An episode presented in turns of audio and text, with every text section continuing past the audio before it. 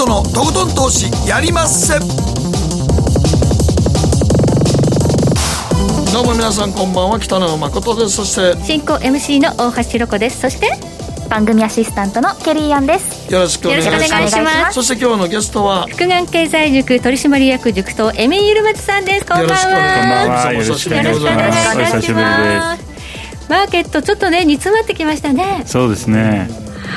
はい煮詰まってきたところになんかこうヘッジファンドの破綻みたいなフそうですね。ァミリーオフィスと呼ばれるとこですけどね、えーそうなんですよね。今日もまだね、はいクレディ・スイスがちょっと整理が終わってなかったみたいで、今朝すごいブロック売りしてましたね。あれアルケゴスの保有分をね。はいであれ本当にいろんなところに飛び火してて全容がまだ見えてこないですよね、そうですね。だからまあ日本も関わった野村証券も実際どれぐらいがあれでどうなんか全く出て発表してないですからね、まあ、だからすあの証券会社そのものが損切りしてない可能性まだあるんですよね、まだ抱えていて、なんかどうしようかって迷っててでもしくはそのなんか例えば四半期決算を挟んでから、まあ、まず先に一部はい第一四半期で出して、はい。であのもしくはまあ年度末終わってから出すとか、あのその決算期によって違いますけど、っていう可能性はあるので、はい。まあ、ちょっと今日のだから今朝私がちょうどアメリカのその人たちと話している時には、はい。あのトータルで結局は70億ドル？70億ドル、まあ、つまり7000あら。7500億億円7500億円超えるんじゃないかって言ってて。で結局ははい。私多分これいろいろまだ出てないからトータル1兆円いくんじゃないかって話してたんですよ。ちょうど。で結局は多分1兆円いきそうだってさっきツイッターで流れてたんで、はい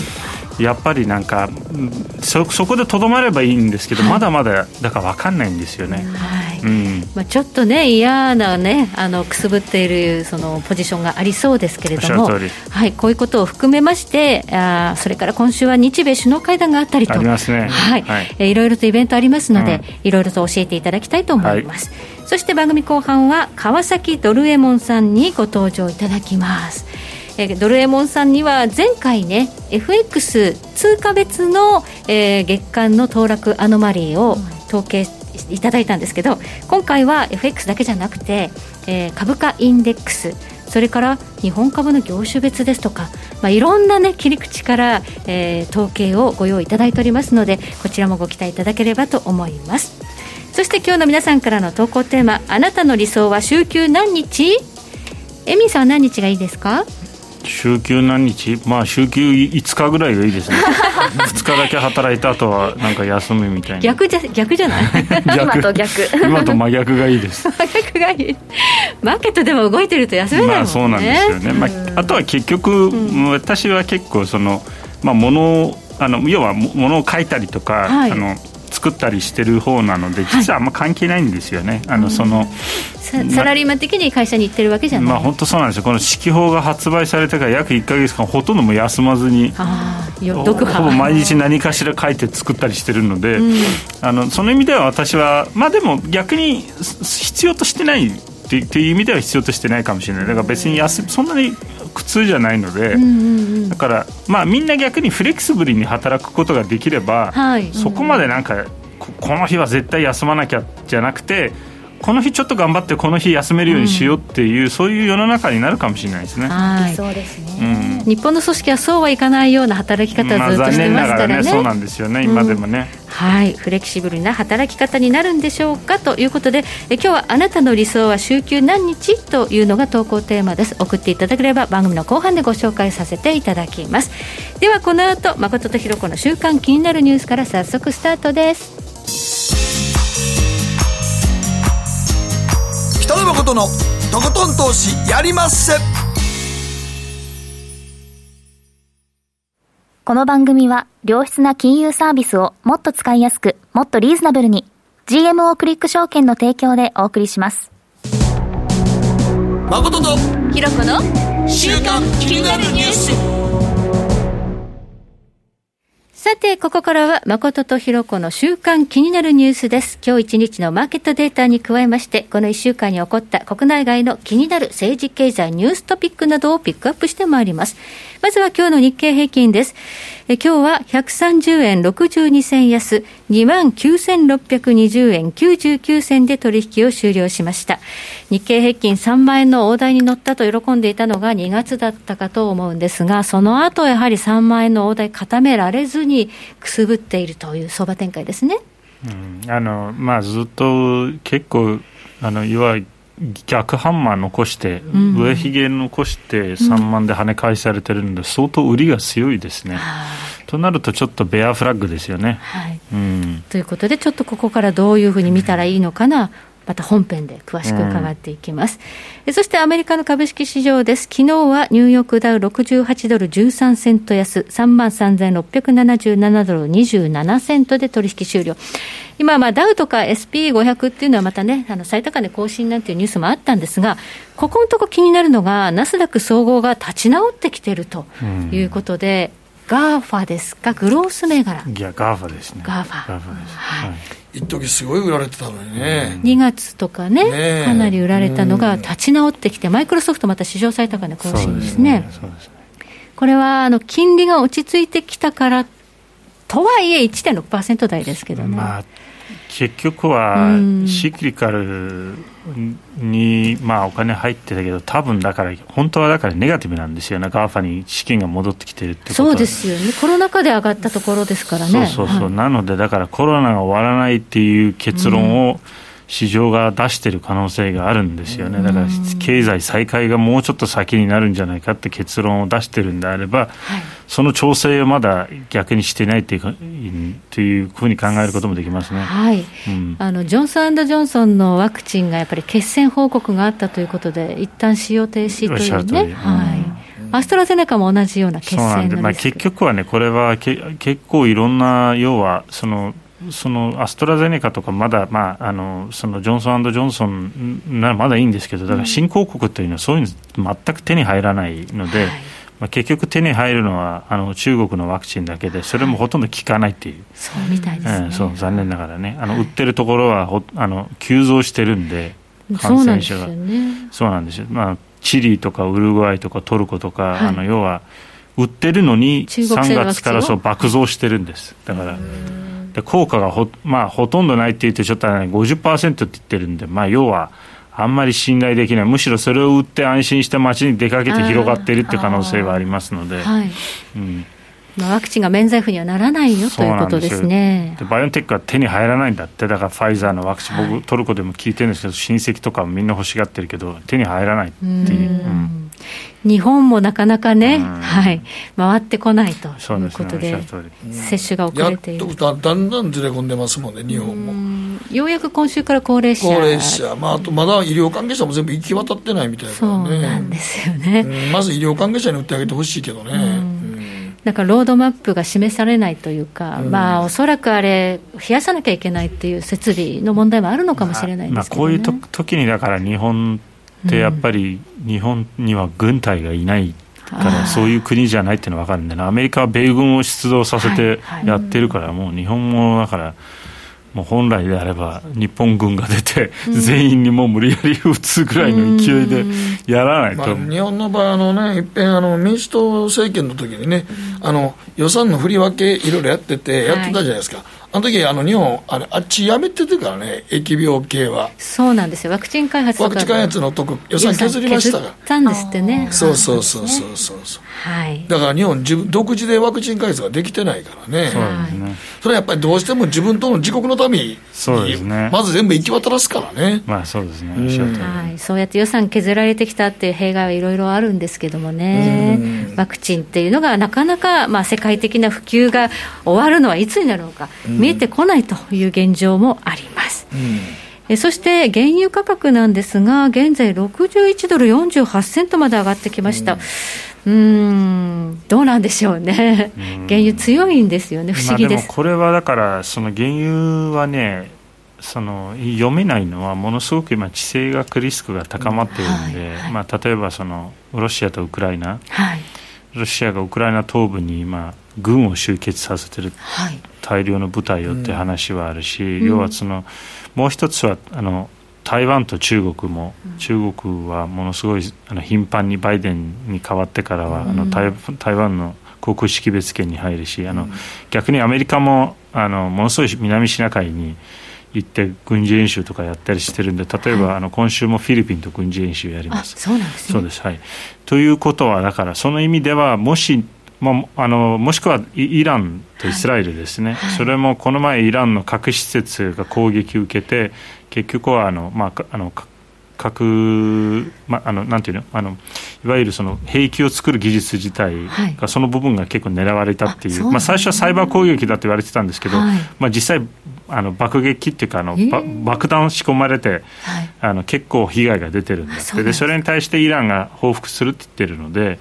となるとこここまでやっぱり緊迫緊迫すると油が下がりにくいですよね。需要はないけどね。地政学プレミアムっていう。需要はないけど、うん、あの何かあったら本当にだから供給が途絶えるんじゃないかってことで、うん、まあ、結局そこに絡んでるの全部産油国だからあの、まあ、台湾除けば、ね、あのロシアもそうだし、ね、結局イランもそうだし。はいというなんかこう地政学の不穏なリスクの高まりというのを、ね。えー、原油市場はもしかしたら織り込んでいるのかもしれないと。一方でゴールドはちょっと弱いですよね。うんゴールドが弱いけれども仮想通貨の一角は今、ちょっと盛り上がっていると。ゴールドがだから弱いのも2つ実はあって、うん、まあ、1つ目が市場としてはまだ本当にインフレになるっていう確信をしてないんですよね、うん。はい、だからそのインフレ的なものとデフレ的なものが混在してるんですよ、例えばデフレ的なものっていうのは、あのまあ、銀行の貸し出しが伸びていないとかね、はい、実質、だから、そうなんですよ、でだからお金の要はその、ベロシティあのお金が動くスピードが落ちてるんで、まあ、そういったものがある一方で逆に、はい。まあ、いわゆるそのコストプッシュインフレみたいなのが起きていてそのコモディティ価格が上がったりしてるので。はい。はい。えー、そういうのを考えると、まだ多分その辺ののはっきり方向性が見えていない、えー、でもう一つはその金利の利回り自体がインフレより早く上がっちゃうとそれは金にとってはマイナスなんで、うん、あの基本はインフレになると金は買われるけどただ金利の方がインフレより早く早いペースで上がると基本は金にはマイナスになるので、はい、まあ、それが一つ目。もう一つはおっしゃる通り確かにそのあのこあの伝統的に金を買っていた一部の投資家さん特に新興国においてはここ1、2年はビットコインを買っているっていうのはあります、はい、それは事実、例えばトルコとか、うん、ビットコインの対人口比で使用率が高い国っていうのは、結局全部新興国なんですよ、すね、トルコ、ベトナム、はい、えー、フィリピン、ナイジェリアとか。はい、なので、まあ、こういった国々の特徴っていうのは、やっぱりその自国通貨への信頼がないので、うん、えー、なので、まあ、昔はドルとかあの金金を買ってたけど最近は仮想通貨を買うのが流行ってます。はい特にトルコリラ、3月にまた急落する局面がありましたが、ね、エルドアン大統領が、ね、あの中央銀行の総裁を更迭したって。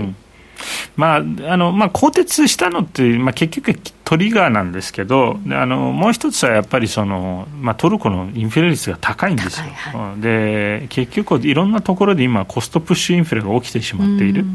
で私、だからそのトルコの製造業の友人いっぱいいるんですけど、物が見つからないって言ってるんですよ。あそうなんですまずその原原料原材料原料の値段がめちゃめちゃ高騰していて、えーはい、でもう一つはそのコンテナ船が見つからない、要はその買っても高い値段で買ってもデリバリーが遅いっていうのがあるし、まあ、結局いまだにだから PS5 とか手に入らないでしょ、それがだからあの要は半導体不足だけじゃないんですよ、何事も今不足、不足してるんで、目詰まりを起こしてるんです、ね、そういうことです、だからもともとだからサプライチェーンが乱れてたんで、うん、それがまた戻り戻っていないのと、うん、あのまあ、いわゆるその、まあ、一部あの特殊要因、例えばその、まあ、テキサスがなんか雪が降ったりとかですね、凍っちゃってましたね、一時期ね、そうなんですよ、はい、なんかちょっとね、だからね、なんとなくだから、まだまだだから浮かれるのは早い気がするんですけどね。はい、ありがとうございます。ではここでケリーがこの1週間気になったニュースのピックアップです。はい。私の気になるニュースはテスラの収集データはどこへ行っているのかということなんですけど、あの、3月に出たニュースでですね、えテスラの EV が、え自動運転技術の開発を目的に、車内にいる乗客の動画を録画して、それを送信する、え車載カメラを使用しているっていうのはもう皆さん分かっていることなんですけど、ただその使用しているデータ、それってどこに行ってるのとか、あと、あのプライバシーの侵害だったり、うん、そういった懸念がすごいあったんですね、うん、でそれを受けて、えー、中国はですねこの車載カメラのある EV、まあ、テスラの EV は、はい、えっと、軍事、軍関連施設への、えー、乗り入れを禁止というふうに言ったニュースもありました。はい、でそれを受けて、えー、テスラの CEO イーロン・マスクさんはですね、まあ、乗り入れ禁止ということで、テスラの車を利用して、中国などでこうスパイ活動はしてませんよと、うんうん、データ取ってませんよっていうことをまず説明したんですけど、うん、最新のニュースでは、中国で収集されるデータは中国で保管していますということなんですね。で、この 開発のために撮ったそういう動画データっていうのは、そもそもまず、あの、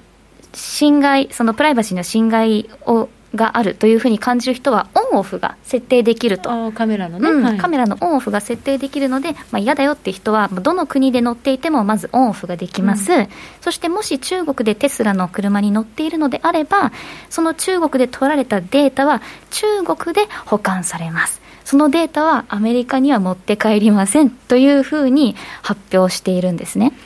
でまあ、中国はこのようにこう懸念があったからこういうふうにどうなってるんだっていうふうに言ってますけど、うん、じゃあ日本ではそんなにテスラの EV ってまあたくさんは乗られてないと思うんですけどたまに見かけるじゃないですか、うん、じゃあそのデータってどこに行ってるんだろう。どこに保管されるんですか どこに行ってね？ねっていうのはちょっとし、ね、LINE で問題になったばっかりやねそうなんですよ。日本で管理してるのかそれともサーバーが安いテスラはね中国に全部サーバーを管理してるのか、ね、なんか気にはなりますよね。気になりますよね、私が調べたところだと、まあ、そのデータは出てこなかったったんですけど、まあ、知ってる方がいたら教えてほしいんですけど、中国で保管さ中国のものは中国で保管されてるということなんですがじゃあそれ以外の国で乗られてる EV で取られたデータというのはどこに行ってるんだろうってちょっと気になりますよね、はい、はい、まあ本当にスマホのアプリでね、うん、顔を撮ってくださいとかいう。顔認証とかのね、ね、結構多いので、うん、それってどこのアプリなんだろうとかやっぱ気にしてみると、うん。はい、いろんなところに自分のデータがいってる可能性はもうすでにありますけどね。そうですね。一番最初の頃はあの、はい、アメリカのスナップチャットとか、韓国のスノーとか、はい、そういう顔のデータを取って、ちょっと面白い加工ができるっていうアプリがずっと流行りましたけど、それもまあ、取られてますよね全部情報は。出てるよね、っていうことですけども、まあ、プライバシーをどう考えるかっていうのは、ちょっと難しい時代になりましたね。自分が隠してても、自分の友達のアドレスが漏れて、自分につながってたりとかっていうこともあるみたいですからね。紐付けされてたらな、もうどうにもつながっていったらね、そう、つながって芋づるで、ね、出てくるもんね、はい。はい。ここまで誠とひろ子の週間気になるニュースでした。この後コマーシャル挟みまして、マーケットフロントライン、エミンさんにじっくりとお話を伺っていきます。北野誠のとことん投資やりまっせ。やりまっせって英語では？レッツラゴーかな。すると川上からどんぶらこどんぶらこどんぶらこって何？桃が流れてくる音だよじゃあかぼちゃは？か天ぷら粉天ぷら粉かな。鳥は？唐揚げ粉。唐揚げ粉。パパおやすみ。置いてかないで。頑張るあなたを応援します。GMO クリック証券。エミさん。どうしたの？僕最近考えてしまうんです。毎晩月を見上げるたびに僕の将来はどうなってしまうんだろうって同時に思うんです。この虚しい気持ちに寄り添ってくれる女性がいたら。好きですで。よくない？シンプルに。わかりやすく GMO クリック証券。バカモン！お前は周りが見えてない！また怒られちゃったよ。部長の前歯に自分勝手するな！大学生のノリはもう通用しないぞ！はい。ノリをどうにかしないとまずいですね。部長歯にノリついてますよ。もっと楽しくもっと自由に。GMO クリック証券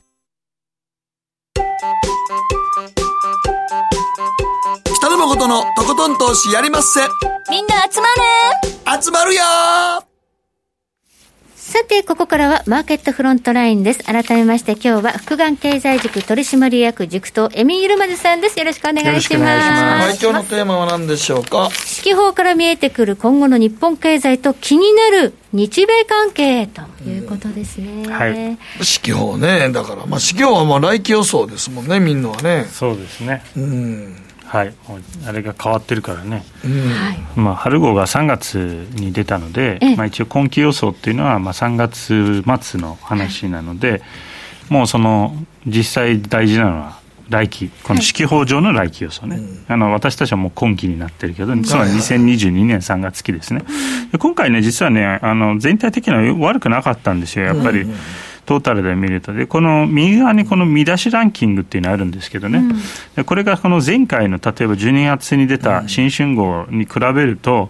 やっぱりですね、例えば新春号では2位反落、5位続落、6位赤字拡大、うん、えー、7位大幅減益、えー、13位減額とかっていう言葉があったんですけど、うん、今回ね、ほとんどね、マイナス言葉がなくて、8位の反落しかないんですね。あとはみんなポジティブワード。そうポジ、全部ポジティブワードです。で、これが結構僕は大きいポイントだと思っていて、で、もう一つね、実はね、面白いポイントが、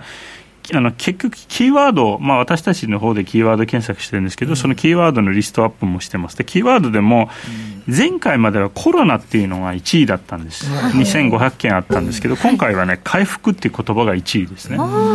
コロナが下がったんです、2位に下がりました。と、はい、いうことは、もう明らかにその、まあ、あのいわゆるその企業業績から見ると、まあ、最悪期を出してきたかなっていうのはあります。でもう一つ、ちょっと細かく見るとね、はい、これ2ページにね、実際書いてるんですけど、はい、これ、合計3447社あるんで、えー、上場会社ね。で、売上高営業利益、今期は6.4%減し、6.8%増益。今期っていうのはもう終わった期ですね。はい、で、あの、まあ、基本的にはですね、ここまで、いわゆるその、まあ、産後続いて減収減益だったのは、今回は減収増益に転じました。はい、で減収増益ってねいい、いいタイミングなんです、実はね。投資するには最高の。はい、で来期は、まあ、来期っていうのは2022年 3, 月期は7.4%増収、20.3%増益と、さらに増収増益。で3つの局面出現してます、今、反落、底打ち、反発、上向く、うん、まあ、なので、まあ、一応、業績回復としてはまだ初期段階だということですね、はい、で新興市場も売上高、営業利益っていうのは、まあ、一応終わった期では8.3%増収、167.9%増益だったんですけれども、はい、まあ、来期も引き続き、割と顕著に推移するってことですね。はい、で下にあの一番左側にあるんですけど、これがあの全体で見るとですね、この来期ってポイントが大事で7.4%増収、20.3%増益になっているので、うん、特に増益幅が大きいですね、うん。これは結構ポイントだと思います。なので、まあ、その中でも割とだから、まあ、新興市場も14.5%増収、110.9%増益なんですけど、どっちかというと、一部銘柄も7.4%増収で19.6%の,、うん、あの増益なので、まあ、あの割と大型株も結構勢いよくあの回復する、まあ、少なくともそういう予想ではありますね。はい、はいこれだけ見ると、まあ、株を買うのには絶好のチャンスというふうに見えますよね。そう、企業業績から見ると、うん、まあ、あの、本当に、まあ、業績が今回復、ちょうど回復し始めたところなので、はい。はいあのそのあの個別株の投資としてはいいタイミングではあります。個別株としては？そうですね、まあ、これはだからその個別株と残念ながら指数が乖離してしまっているので、えー、だからまあこれはあの結局あのアメリカとか日本に限らない話なんですけど一部の値傘株が異常に買われていてそこに資金が集まっているので、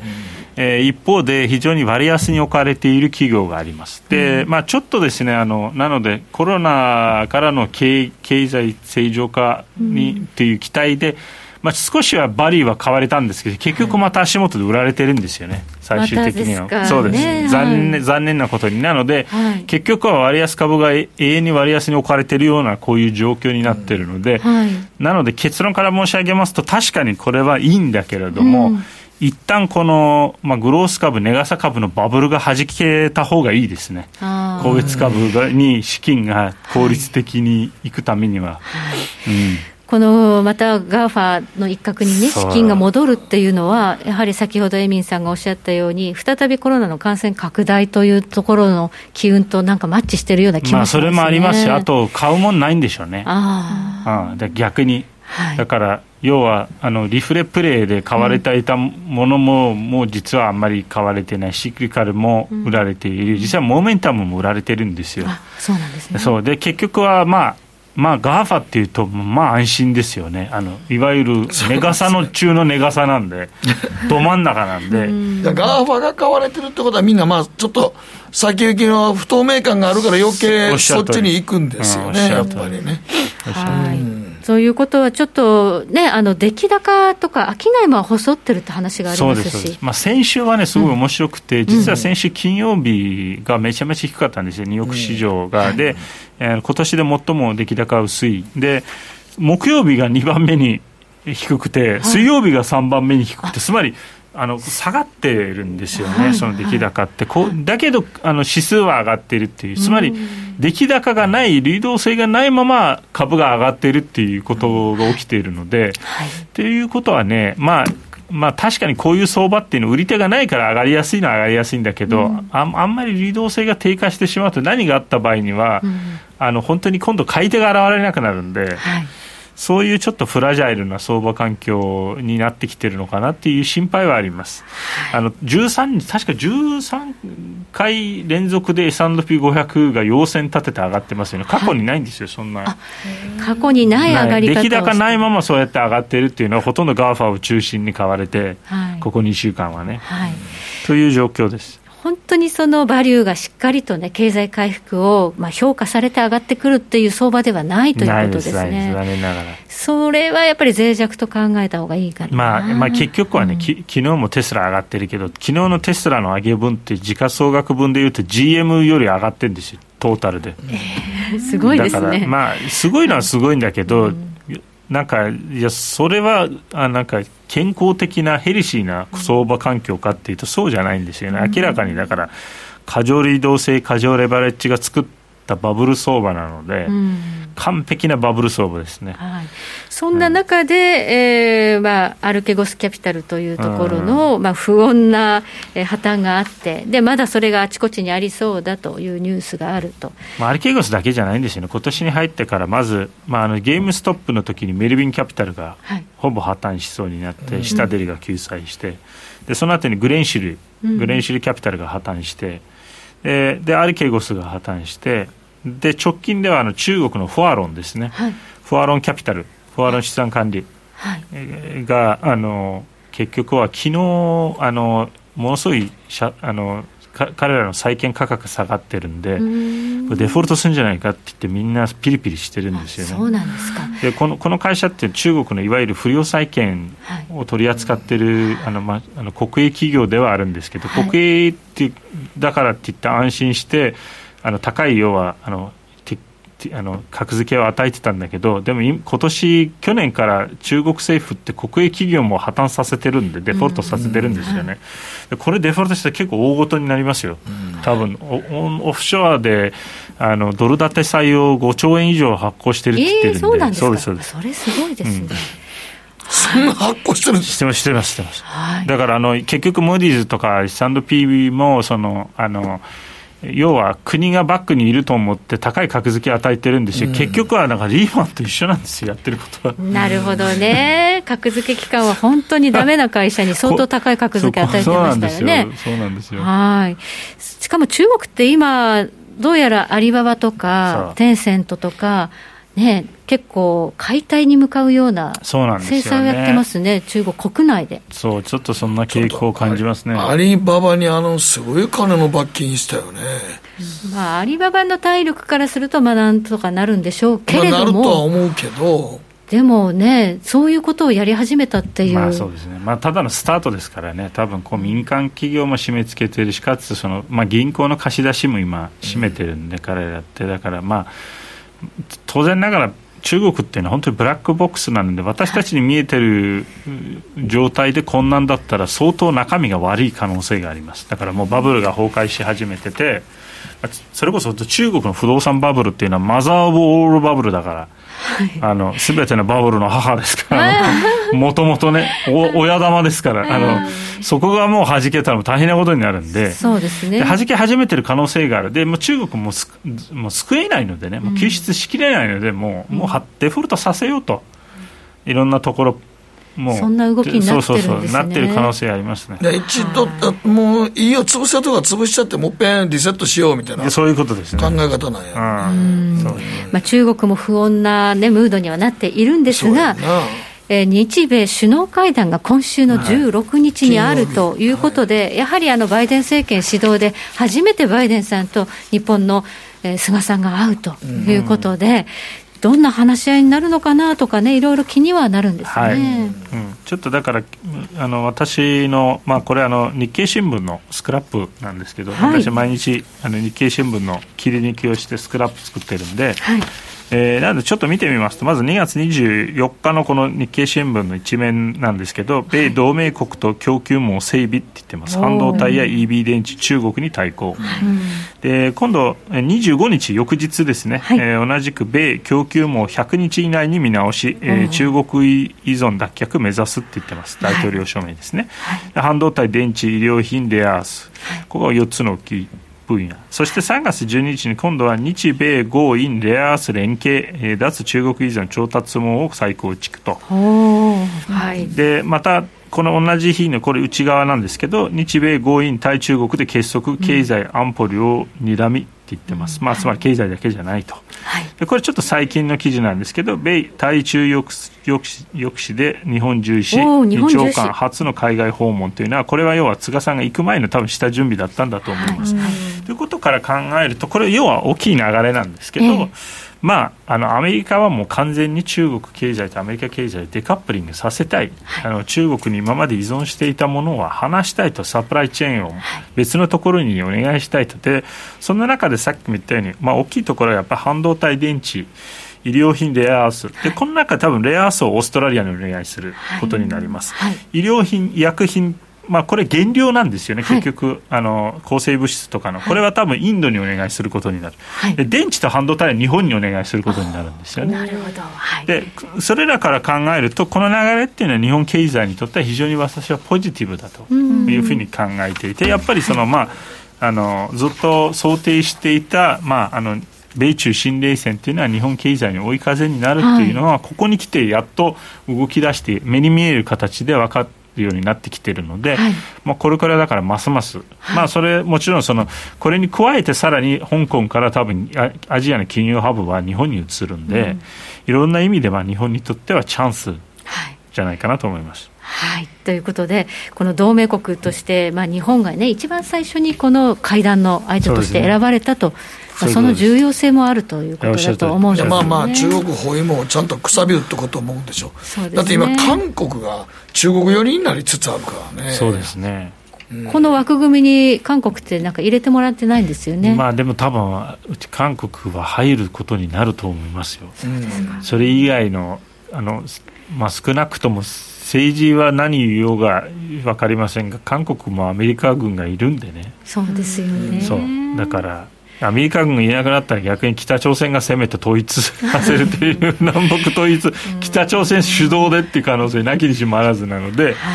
まあ、そういうことでも、ね、望まない限りはアメリカを捨てきることはできないんで結局はだから、今までどっちかというとだからあの中国に寄ろうとしていたアメリカの伝統的な同盟国っていうのは韓国とかあのトルコとかっていうのは、バイデン政権になってからはアメリカに舵を切り切ってるので、はい、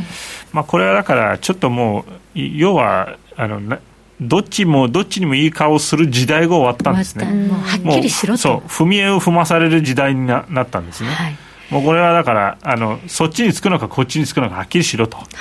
そっちにつくんだったら、まあ、いろいろと制裁を加えられるってことになる。日本も政治ではおそらくこの会談を、うん、まあ、同盟国としてそれを確認するんだと思うんですけど、経済というレベルでいうと、やはり中国とビジネスやってるとこたくさんありますよね。ありますし、うん、全く多分だから日本、まだピンときてないんだと思う、そのまあ、あのこれは教育の問題なのか、歴史感覚薄いからかわからないんですけど。あの本当になんか全くそのリスクのまだ全然あれがないんですよね、そうですね感覚がないんですね。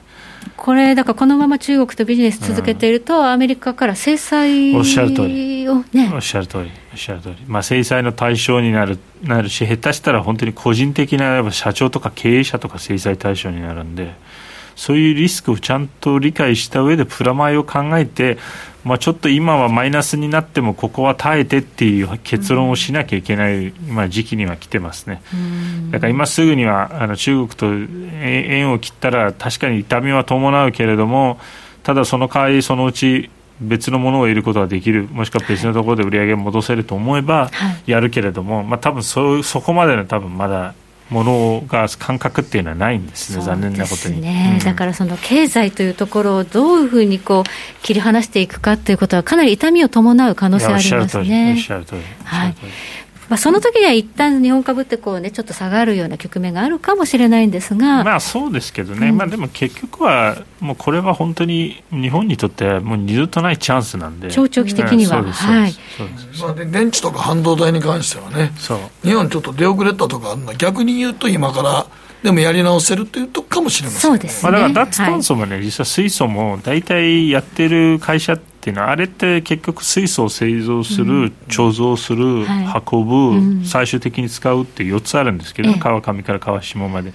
で、ほぼ3分の1、日本企業なんですよ。で、3分の1、中国企業です。で中国企業を多分アメリカがそこから外したら、これ、半分日本企業になるんです、ね、そうですね、はい、そうなんですよ。すごい。ですねだからこれからの技術なんで、結局は日本経済を復活させるには、あのこれからキーになるような技術を日本はリードしないといけないので、そこに限ると思います企業のトップはその自覚を持って経営してほしいですね、はい、はい、ありがとうございます。ここまでエミールマズさんに伺いました。はい、どうもありがとうございました。した。北野誠のとことん投資やりまっせ。みんな集まれ。行かしていただきます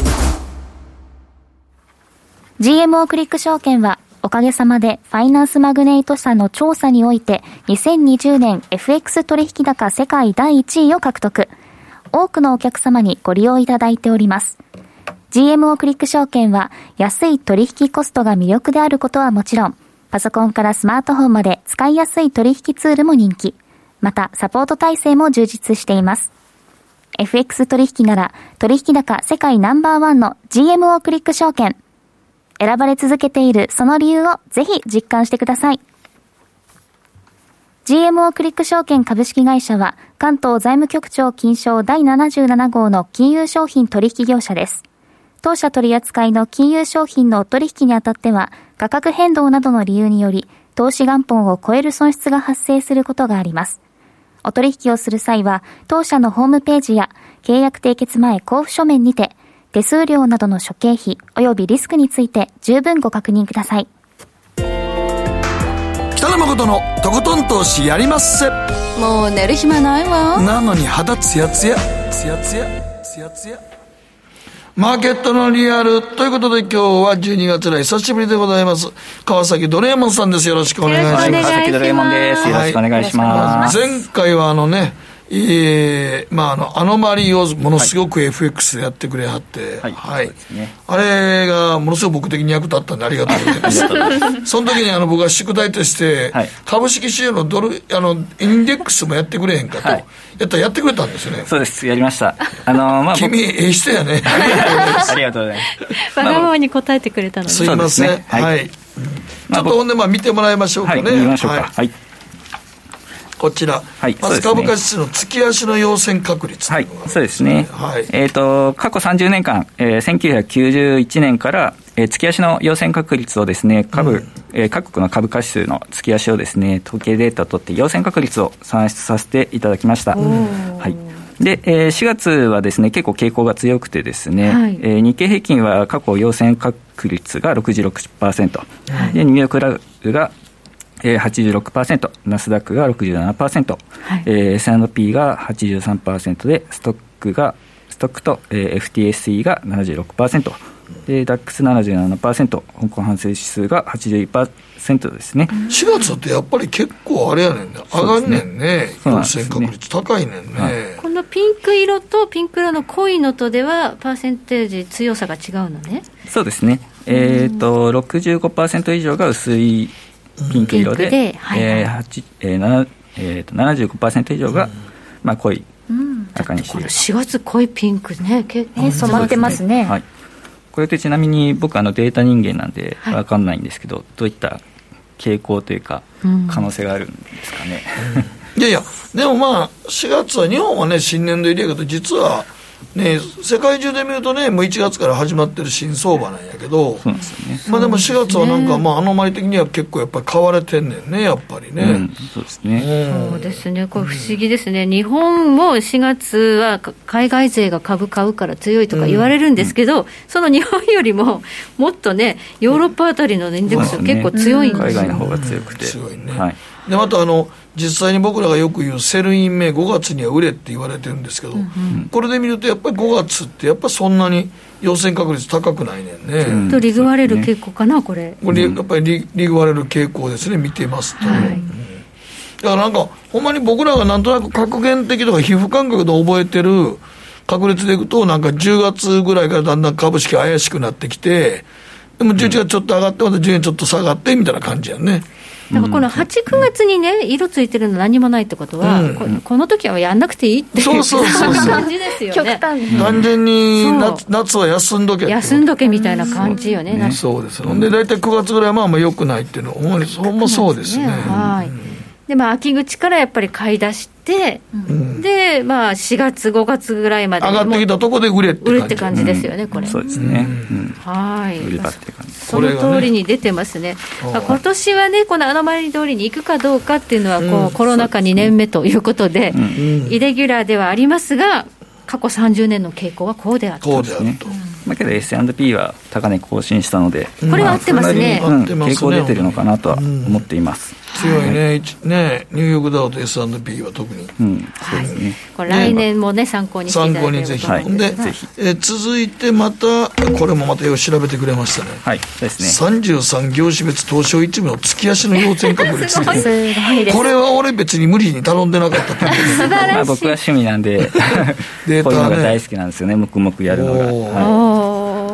でまあえー、結構月足でも業種別で傾向出てまして、うん、まあ、小売業1月は下落しやすいと、まあ、陰線がつきやすいデータが出ていて、まあね、月末あ年末で買い物して1月は節約しようっていう方が多いのかなと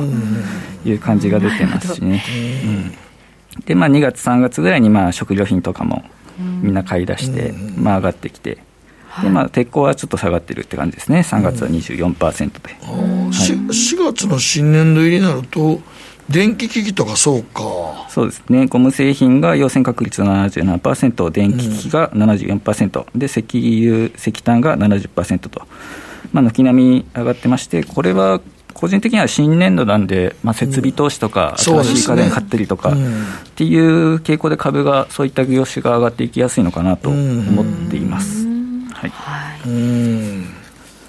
まあ、これから。また年末、11月、12月っていうのは、やっぱりこうね、色がついてくる感じがありますので、そうですね、本当にこれで見ると、夏はいらんね。夏、むしろ7月、8月はやめといた方がいいね、そうですね、9月に入ってぐらいからちょっとずつ買っていくぐらいがいいのかな。そうですね、9月、10月ぐらいでちょっとずつ買っていって、また11月、12月で上がっていくというパターンやね。だから今、株持ってる人は、この4月、5月の高いところでいかにね、抜けるかってね、やめるかっていうことで、そうやね、年がら年中やる必要もさほどないからそうそう。でこの下がってくる7月、8月とか9月とか、この辺でね、ぽつぽつ安いなって拾うと、それだけでいいっていうのが、なんか見えてきますよね。そうですね。それがもう数字で出てくるので、数字ではっきり現れますね。ね。まあ、よくあのマリとかね、皆さんお話しされてると思うんですけど、まあ、数字でこんな細かい、なんか肌感覚としてあるけど、この業種別は見たことないな、すごいなと思って、今。頑張りましたよ。いや、もうドリアモンさん、すごいなと思うわ、今、ほんまに。30年分のデータですよ。そうですね。そうやね。すごい。2か月ぐらいずっとひたすらパソコンと向き合って。いや、すみませんね。そうですね。こちらもあの、まあ、株これから始めようと思ってるあ、株これから始めるんですはい、まあ、いいきっかけになったわけですね。なるかなと思ってます。そうやね。で、まあ、ちょっと、もう終わってますけども、日経平均の冷やしの陽線確率年度末とね、年始。年始ですね。まあ、冷やしもデータ取ってまして、まあ、実は個別株とかも全部取ってたりするんですけど、うん、まあ、今、日経平均が結構傾向が強く出てまして、3月31日日、年度末ですね、が過去30年間で陽線確率6%とですね、過去30年間で陽線が2回しかついていなくて、全然ないねや。はい、そうなんですよ。で、2005年以降は、えー、一度も陽線がついていないと。いうデータが取れていて、で、まあ、今年もですね、見事に陰線がついていったので、うん。まあ、3月31日、年度末あたりは、うん、まあ、あの優待の権利落ち日らしいので、うん、まあ、そのあたりで皆さん売って、下落していきやすいのかなと思っています。で同様にですね、はい、あの9月も半年後ですね、はい、まあ、データないんですけど、9月30日もえー、同じような陰線がつきやすい傾向が出たりします、うん、なるほどね、はい、年度末の最後の日っていうのは、下がるんですね。なんとなく僕ら上がるようなイメージ持ってましたけど、下がんねんね、下がるんです顕著に下がってます下がりますよ。だから最後の日はもう買う人いないんですよ、うん、そうやね。明日にしようって、4月1日にしようってことです。よね、うん、それやったら日経平均の先物売っとく方がええよね、そうですよ、ね、前の日、それしばらく前から売っとく方がええね、そうですね、あのこれ、ツイッターでも配信してたんですけど、はい、2030日のまあ、15時前ぐらいに売ってですね、はい、まあ、利益を得た方もいらっしゃったので、ああ、そうやろね、まあ、いいデータこれは僕も覚えとこう、これはもう先物売りやすいわ、はい、3月あの25日ぐらいから売ってたらええねんもんね、もう。そうですね。うん。間違いなく31日はもうほぼほぼ。9月も似たような傾向があるんですそうですね。なんで9月29とか8ぐらいに。8ぐらいにまた日経平均の先物売りに行って、見たら、そうそう、取ったらええねんね。うん、そうですね。だってこれ、顕著に落ちてるもんな、うん、6%って上がってるってことやから、ほぼ。ほぼそうですね、30年ね、はい、しか要線がついていないと、はい、で、えー、お得意の FX、はい、で為替のところですね。これ皆さん、これもすごいな、ね。はい、YouTube 見てる方、スクリーンショット撮っていただいても構わないので、あと通貨ペアの陽線と陰線の回数、はい、そうですね、月足の全30通貨ペアですね、で各これは過去20年間分なんですけども、うん、えー、取らさせていただきました。でまあ、今月4月ということで、えーと、ポンド関係がですね買われていきやすい傾向があるということが分かってます、これこれはよく分からんだけど、はい、ポンドがなんかやたら買い4月には買いの本当そうなのね。あれが出るんですね、えー、はいそうなんですよ。えっ、ー、と4月のですねポンド関係の通貨ペアの月足見るとですね、はい、ポンド円が、えー、過去20年間中、要線がついたのが16回、えー、ポンドドルが、はい、18回、はい、で、えー、ポンドスイスランが16回とですね、はい、この3通貨ペアは、まあ、ポンドがか要線がつきやすいと、上昇していきやすい傾向が4月が出ていると。いうことがイギリスの4月ってなんかあんのかな？なんやろね。なんやろね。気になります。うん。うん。まあ、そういった皆さんが気づいていないアノマリもまあ、数字で出てくるので、まあ、これちょっとまあね、あの資料によると、4月14日のポンドドルの陽線率は75%、はい、16日は73%、28日70%。ちょっと待って、ちょっと待って、早いよ、ちょっと誠さん。いやいや、じゃあ、じゃこのこの次のページの。次のページ、今度は日割りで見てるんですね、1日1日で。そうですね、日や今度は日足のデータですね、まあ、あの4月って言っても30日間ありますので、いつ頃じゃあ、ポンド買いが起こるのかっていうのを調べたくてですね、まあ、日足も、まあ、実は4時間足も取ってたりするんですけど、え日足のデータを、え今、表示させていただいてます。はい、で今4月14日ですので、えー、ポンドドルのところを見てほしいんですけれども、はい。えー、陽線確率76%で16日金曜日が73%で、えー、22日が 71%28、28日が70%で29日がですね95%ですね。えー、29日すごいやん、はい、これ。ほぼ上がる。でこれはですね多分ドル安の影響もちょっとあってですね、うん。はい、えー、他のドルに関する通貨ペアを見ると、えー、4月26日からのユーロドルはですね、陽線確率が、まあ、71%から78%。あるという週になってますし、うん、えー、あとはニュージードルドルとかもですね、はい、29日81%で上昇しやすいと。はい、何やろ、はい、このポンドドルの4月29日の95%って、これなんかあんのかな、イギリスとに、ね、イギリスの。なん、やろね？はい。何かの需給が起こって、る日なのかもしれないですね、うん、そうなんかのあれが需給があんのかな、わ、うん、からないね、まあ、どちらかというとドル安の方があドル安なんやろね、まあ、ポンド買いドル安。うん。という。何かしらの理由で出ている出てくるのか。だからもうもう買っといてもええか？前回来てもうた時も何やったっけ？ニュージーランド？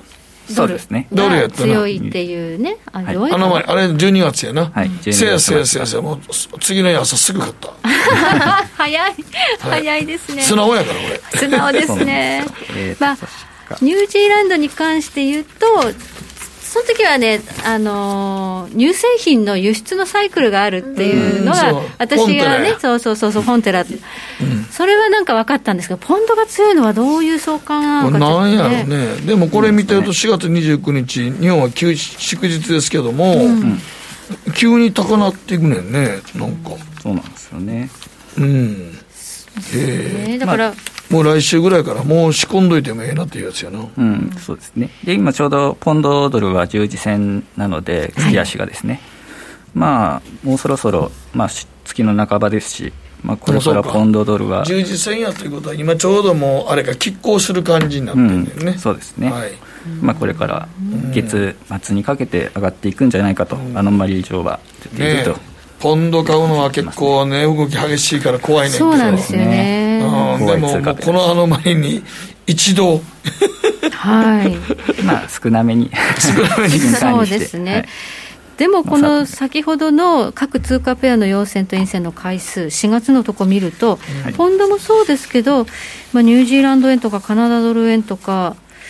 うん、結構何かこう特徴の出る月ですね、4月というのがね。うん、そうですね新年度って、あまあけど、海外は関係ないのその前のページやね、ちょっとですね、戻りますけど、一番細かいね、一番細かい、各経過ツアーの陽線と陰線の回数そうなんですよ、そのポンド円もそうですが、ニュージーランド円とかカナダドル円も強い傾向がある、はい、と。陽線がついている、確かにそうですね。ということが分かります。はい、すごいね、なんかなんか傾向が出やすい時なんか、うん、4月っていうのがやっぱり特徴的ではありますね、これね。そうなんですよね、株もそうでしたし。うん、うん。なんですかね、日本は新年度だけど、海外はあんまりそういうの関係ないと思ってたんですけどね。そうですね、日本はね、4月結構あれなんですけど、うん、なんかね、新年度やと、世界各国はね、正月1月から新年度入りで、カッチカンとしてますから、うん、僕はちょっと違いますよね、傾向がね。ね不思議ですけれども、うん、でもこれがね、データで出てるわけですから。そうですね。はい、で逆にまあ5月はポンドドルが17回陰線がついているので、はい、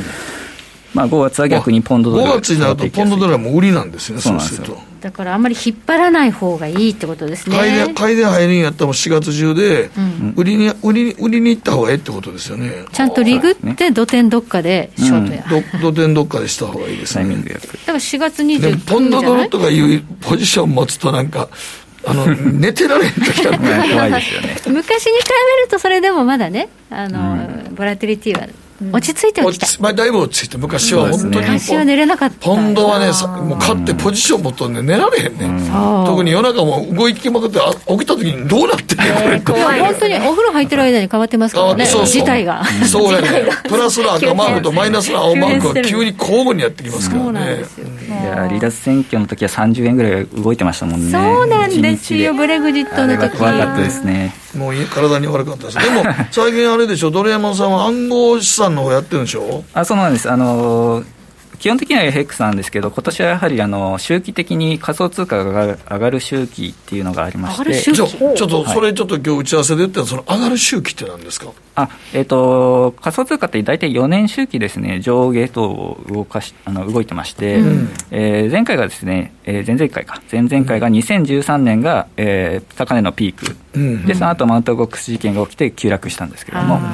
でその後ですね2017年がまたピークがあって、はい、で、えー、2017年末まで上がった後にあのコインチェックのコインチェックがありましたね、はい、実感が起きてまた下がっていったと、うん、で、えー、2019年の1月が実は底値の周期的なピークで僕その時に結構買ったんですよ、うん、でまあ見事にあの底値ピークはい、底値になってまして、うん、でまあ、そこからですね周期的にと2021年末12月ですね、うん、が次の高値ピークになる周期性があると。じゃ今年の年末に向けては上がるんですね。そうですね。でも今年の年末、周期としては4年周期で、はい、今年の2021年の終わりぐらいが一度ピークアウトを迎えるであろうと。そうですね。逃げないとだめってことですね。うん、なので、はい、もう僕は12月ぐらいに全決済して、まあ、また数年間ぐらいは持たないようにしておこうかなこの4年サイクルが起きるっていうのは、何か根拠があるんでしょうか？まあ、一応ビットコインが半減期が4年周期っていうのはありますけども、はい、ただあのビットコインの4年周期って2020年が前回だったので、うん、まあ、周期的にはずれてるんですよね、1年。あ半減期と、うん、はい、まあ、なので理由としてはいまいち分かってないところはありますけど、まあ、あの周りとしてはそれがここ数年間ずっと出てるので、まあ、これからまだあの結構仮想通貨バブルっていう話も出てますけど、まだまだ多分今年は上がっていくのかなと思っています。でまあ、今、ビットコイン700万ぐらいですけど、はいはい、まあ、これから上がって、多分桁がもう一個上がるかなとは思ってます、えー、1000万台ぐらい、1000万円、まあ、2000万円ぐらいは、わ今年年内ですか？そうですね、年末いくかなと。おすごいただ、そこで逃げないとだめですね。そうですね。あの大体あの何なんとか仮想通貨ショックもですね4年周期で起きてて、マウントボックスとコインチェックも4年周期、4年間の空きがあるので、もしまたなんか事件が、仮想通貨の事件が起こるとしたら、まあ、来年初めぐらいにもしかしたら起こるかもしれない。かはい、なるほど。皆さん覚えておいてください、はい、ここまでドルエモさんにお話伺いました。ありがとうございました。北野誠のとことん投資やりまっせ。やりまっせって英語では？レッツはどうかな。あらっしゃいご注文どうぞ。うんと大盛りラーメンにトッピングでチャーシューコーンメンマ海苔それに味玉白髪ネギねあバターとワカメも。全部のせ一丁。シンプルにわかりやすく。株式 FX は GMO クリック証券。ねえ先生好きって10回言って。それ10回クイズでしょ。いいから。じゃあ好き好き好き好き好き好き好き好き好き好き僕も先生好き。え？もう。思わず笑みがこぼれる。株式 FX は GMO クリック証券。すると川上からどんぶらこどんぶらこ。どんぶらこって何？桃が流れてくる音だよ。じゃあかぼちゃは？か天ぷらこ天ぷらこかな。鳥は？唐揚げこ唐揚げこ。パパおやすみ。置いてかないで。頑張るあなたを応援します。GMO クリック証券。Thank you. さてここからは皆さんからいただいた投稿を紹介していきます。今日のテーマ週休何日がいい？はい、えー、キリンアット神戸投資勉強会さんからです、はい。えー、週休、えー、1日が2日でいいです。40歳という年齢。社会で、えー、社内の第一線で活躍可能な期間はあとせいぜい10年から15年。100年以上歴史のある会社で勤めた爪痕を残すために毎日が勝負。なので今はあんまりたくさん休みたくないんですがここまでが真面目な話で平日あんまり休むと相場ばっかり見てしまい余計な売買をしてしまうと思いますというですね。なるほどね。はい、はい、続いては？はい。毎日がスペシャルさんは週休2日でもいいんですけど曜日を選べるといいなと思います、はい、一斉に土日にお休みだと一極集中になっていろいろ混雑してかえって疲れてしまうんですよね、もっとフレキシブルに考えられればいいなと思います、うん、はい、そうやね。確かにそれは言えてる、うん続いては生駒卸は寒いさんからです。去年引っ越したので週休2日のパートから無職の主婦に、えー、週休2日だと疲れるからコロナが落ち着いたら週休4日のパートを探したいです。久しぶりに家にずっといるからつい株価ばかり見て取引をしたくてうずうずして 失敗しそうだからです、早く外で働きたいです。きっとその方が成績が良くなりそうと。見ちゃうんですね、確かにね ずっと見てるとろくなことないよね。そうあんまり見とくとろくなことがないのは確かです適度な距離感ですね。そうそう。はい。ね、時計の針は28分になるところです。北野誠のとことん投資やりまっせ。この番組は良質な金融サービスをもっと使いやすくもっとリーズナブルに GMO クリック証券の提供でお送りしました。はい今日は前半エミユルマズさんそして後半は川崎ドレモさんに貴重なデータをい。ただきながら解説をいただきました。どうもありがとうございましたえー、暗号通貨買おうかな 年末までよ。はい。おやすみなさい。まだ今からでも間に合うのかあの金額で。すげえな